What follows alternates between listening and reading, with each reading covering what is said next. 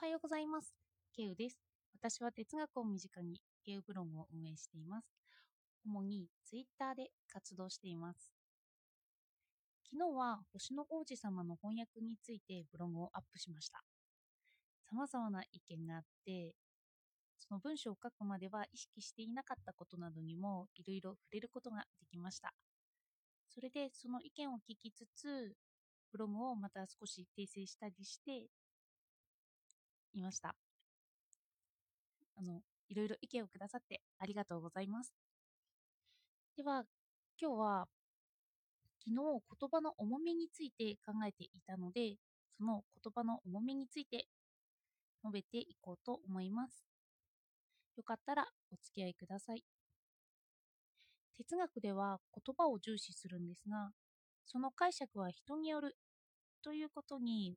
無頓着になりがちなんです。特に私はなんですけど、自分の認識の言葉で解釈するので、相手がとびきり傷つくような言葉を言ったとしても、自分なら傷つかないということで気がつかずに何でも言葉を言えてしまうんですよね。そしてそれは人にとっさに出たような悪口、いわゆるバカとかアホとか突発的に出ている言葉よりダメージを与えてしまうそうなんです。こういうところが哲学を日常的に使うといけないというような、そんなことにもなってくるということなんです。それで、ここでは自分の感覚で考えるといけなかったということなんですよね。話してる相手がその言葉を言っても傷つかないか、傷つくのかというのに焦点を当てなければいけなくて、話している時も一応相手のことを考えなきゃいけないんだなということを学んでいます。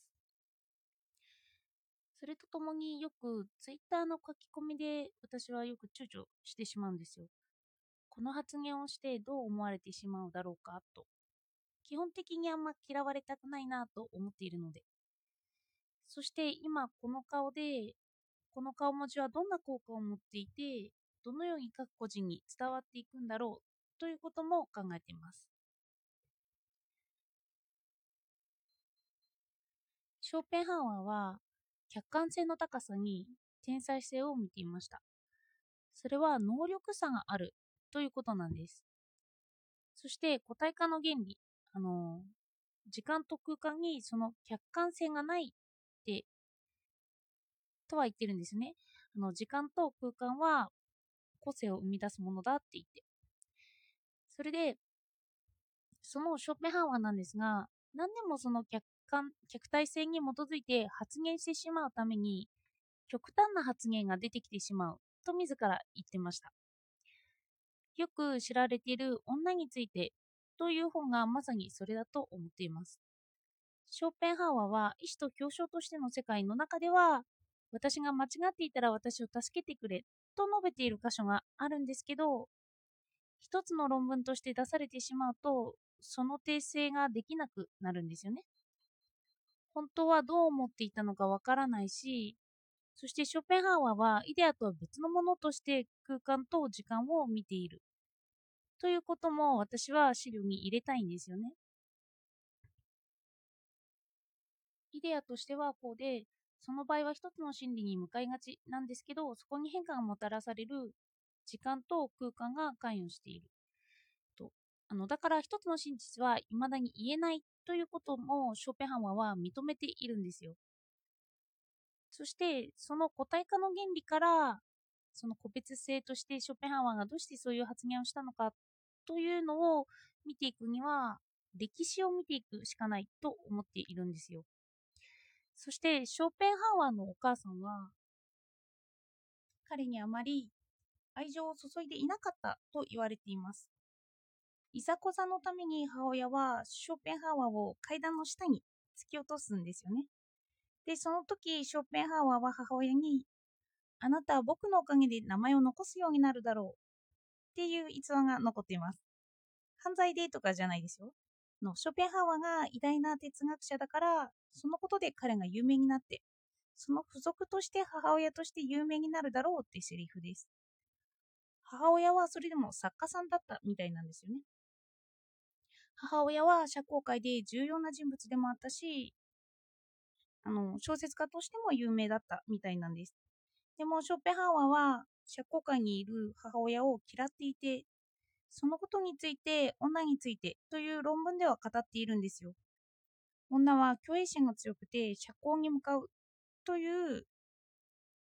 まあ、そういう箇所では明らかに母親を意識してますよね。あの個体と、えっと、時間と空間の個体化の原理にちょっと引きずられているという感じです。ただ、意志と表彰としての世界では、男は意志であり、女は知性であると最後の方には語っています。まあ、これもどう捉えるかなんですけど、でもショペンハワーは善悪という概念が相対概念だって語ります。善を認識すると悪になってしまうとも言います。相対的に善を見るときに彼に彼には悪気があって女について語っていたわけではないと読み取れるんですけど母親に対する恨みが抜けきれていないというふうにも読み取れますよね。そして発信した書として女についてというエッセイが今のフェミニズムによって攻撃の対象になるようなことにはなっているらしいんですよ。でも、あの、表現の自由は保障されるべきだし、なんとなく、あの、昨今のこれを言ってしまうとダメ、その負荷をずっと追うという風習も私には生きにくいなって感じられます。言葉に意識的になるからこそ確実に悪いイメージを持つ言葉を短絡的には言わないようにしてるんですけど全体として語るには言葉をたくさん言わなければ伝わらないしたくさん言ったからこそまたそれも悪いイメージにつながってしまうということすらあるんじゃないかななんて思ったんですそして反対に無言というのも話している相手にとって一番悪い返答として与えられてしまうそうです相手は自分の想像から黙っているのだからこう言ってるに違いないと判断してそれで相手の頭の中にそのセリフが入ってきてしまうということなんですよねどのくらい文字に良さ悪さの客観性があるのか知りたくなりますよね。悪口はそうして悪い意味が。例えば、バカとかアホとか、そんなものには客観性がついていることがすぐに分かりますけど、分かりづらいものも意識化したいですよね。のたくさん言葉をつけることで悪くなってしまう言葉というのもあるかもしれません。そして哲学では言葉を分けて理解していますけど、そのうちにみんなが使っているような感覚と離れていってしまうのは間違っているとも思うんですよね。その一般感覚って何だろうという謎を私は未だに持ってます。なんか言葉について、また言語哲学とかを振り返ってみるのもいいかなと思いました。なんか哲学って一つのことについて謎に思ってまたその哲学原理について取り扱っている哲学を読んでいくとあまたこんな違った解釈ができるんだということを発見しますなので今ちょっと発見がいろいろあるのでいろいろと遡りたい気分にはなっていますね昔のブログ記事を読み直してもここそこまで間違ったことを言ってないけどここの理解そこまでできていなくて言っているんじゃないかという箇所もあるなぁと自分のブログを見ながら感じています。あの、間違ってるとこはちゃんと直しているので大丈夫です。では、今日もお聴きいただいてありがとうございました。